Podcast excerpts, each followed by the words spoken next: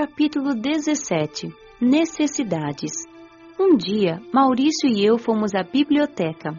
Em uma das estantes, numa divisória espelhada, olhei observando-me e ajeitei os cabelos que, para minha comodidade, ficavam sempre como desejava. Maurício sorriu e começamos a falar sobre necessidades. Patrícia. Meu amigo explicou. Muitos encarnados não julgam que a vida continua sem saltos. As necessidades do encarnado acompanham-no, como também os reflexos da doença. São poucos, pouquíssimos os que, ao desencarnar, entendem e libertam-se imediatamente desses reflexos, das necessidades. A maioria, só aos poucos, vai deixando-os.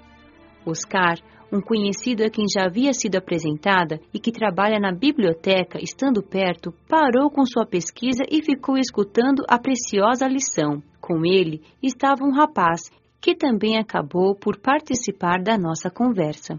Desculpa a intromissão. Este é Ramiro. Apresentou-nos o rapaz. Após os cumprimentos, Oscar continuou a falar. Estou incluído na memória que Maurício se referiu. O senhor tem razão. Necessito progredir agora. O comodismo estar muito bem assim faz com que paremos. Já tive pior, mas não é por isso que não posso querer melhorar. Realmente. Disse Maurício. Devemos ser aqui e agora.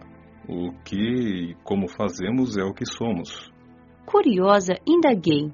Oscar, como foram suas necessidades? Foram bem diferentes das suas. Você, Patrícia, veio sem vícios, nem de carne se alimentava. Quem não cria hábitos negativos adapta-se com mais facilidade. Você não deixou para depois, fez quando encarnada, mas eu, por minha vez, fiquei adiando a transformação mesmo quando aqui cheguei. Você não ficou nos atos externos, fez interiormente. A simplicidade facilita. Observe que no educandário as crianças acostumam-se rápido e logo a maioria aprende a tirar da natureza seu alimento com naturalidade. Eu, quando encarnado, nada conhecia do mundo espiritual. Tinha religião de forma externa. Desencarnei e fui para o umbral. Não era receptivo para ter um socorro e, se não sofresse, não iria dar valor ao que uma colônia espiritual oferece. Acho mesmo que, se viesse logo que desencarnei para cá, nem iria gostar. Senti dores horríveis que eram reflexo de minha doença. Tinha fome, sede, sentia calor e frio. Alimentava-me de plantas que encontrava, tomava água de filetes sujos, também evacuava e urinava pelos cantos, pelo chão. Ansiava desesperado pelo cigarro e pelos meus aperitivos. Sofri muito. Por anos fiquei no umbral, porém, certo dia, um parente desencarnado que vagava como eu, mas que sabia ir até os encarnados, levou-me para o meu ex-lar terreno.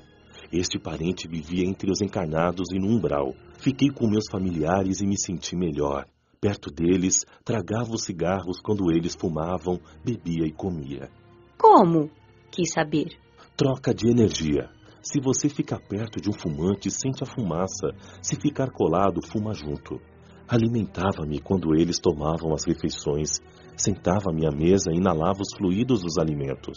E ainda sugava as energias dos encarnados. Com isso melhorei, mas não estava bem. Sentia dores e frio, estava triste insatisfeito.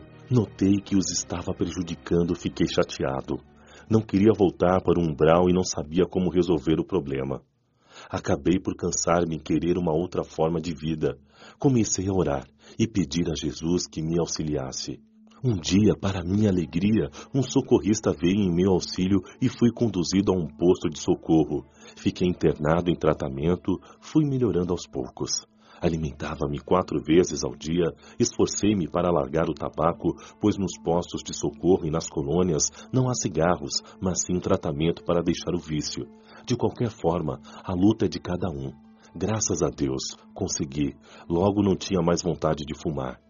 Mas demorei a recuperar-me.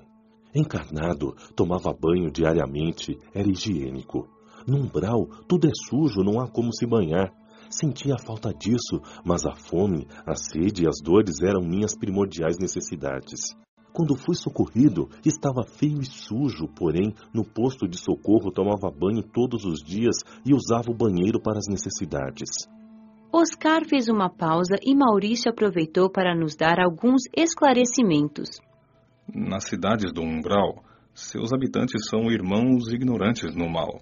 A higiene não está nos seus costumes. Porém, sabemos que muitos deles se higienizam de forma rudimentar.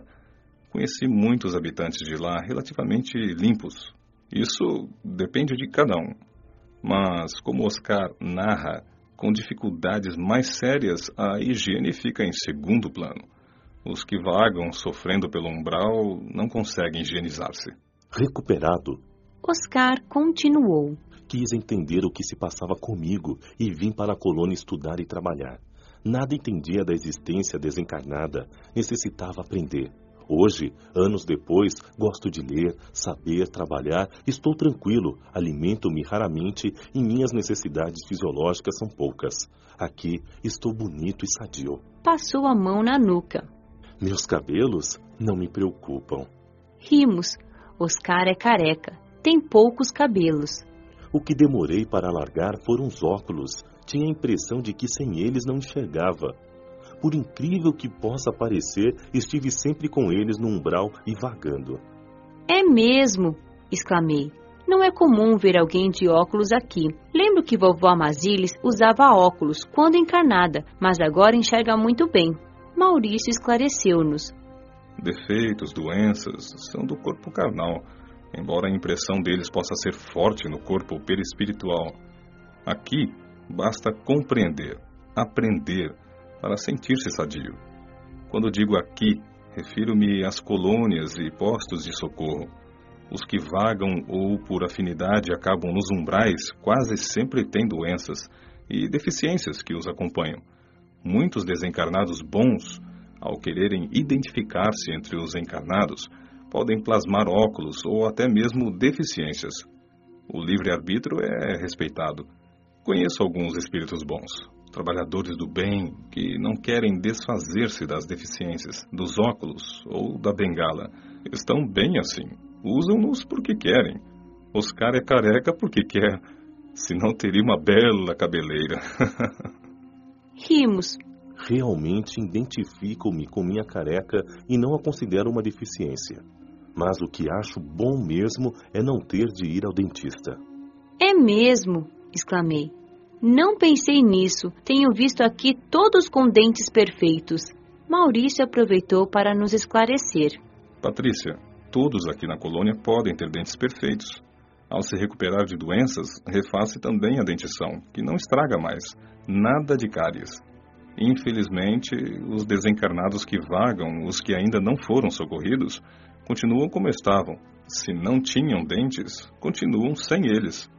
Não tenho conhecimento de que estragaram mais os dentes. Creio que continuam como desencarnaram. Aqui na colônia não ficamos mais doentes? Quis saber curiosa.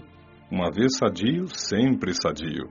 Um desencarnado que está bem aqui na colônia, nos postos de socorro, não adoece mais. Mas, se não estão totalmente recuperados e saem sem permissão, voltando para os ex-lares, ou seja, vagando, quase sempre recomeçam a sentir os reflexos de suas doenças. Isso porque não sabem ainda se manter sadios, sem os fluidos benéficos desses lugares. Mas os que seguem os regulamentos continuam sempre bem. Não há por que ter doenças. Maravilha! exclamei.